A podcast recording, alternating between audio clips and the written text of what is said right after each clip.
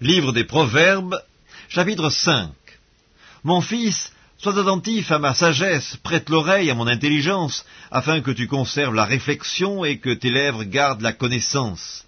Car les lèvres de l'étrangère distillent le miel, et son palais est plus doux que l'huile, mais à la fin elle est amère comme l'absinthe, aiguë comme un glaive à deux tranchants.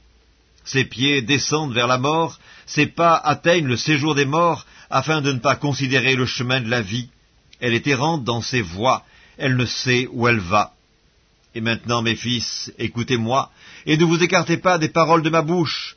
Éloigne-toi du chemin qui conduit chez elle, et ne t'approche pas de la porte de sa maison, de peur que tu ne livres ta vigueur à d'autres, et tes années à un homme cruel. De peur que des étrangers ne se rassasient de ton bien, et du produit de ton travail dans la maison d'autrui de peur que tu ne gémisses près de ta faim quand ta chair et ton corps se consumeront et que tu ne dises Comment donc ai-je pu haïr la correction et comment mon cœur a-t-il dédaigné la réprimande?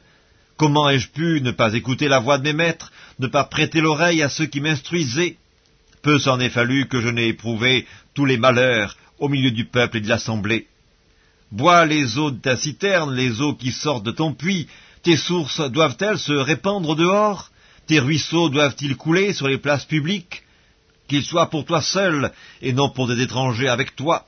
Que ta source soit bénie et fais ta joie de la femme de ta jeunesse, biche des amours, gazelle pleine de grâce. Sois en tout temps enivré de ses charmes, sans cesse épris de son amour. Et pourquoi, mon fils, serais-tu épris d'une étrangère, et embrasserais-tu le sein d'une inconnue? Car les voies de l'homme sont devant les yeux de l'Éternel, qui observe tous ses sentiers. Le méchant est pris dans ses propres iniquités, il est saisi par les liens de son péché, il mourra faute d'instruction, il chancellera par l'excès de sa folie.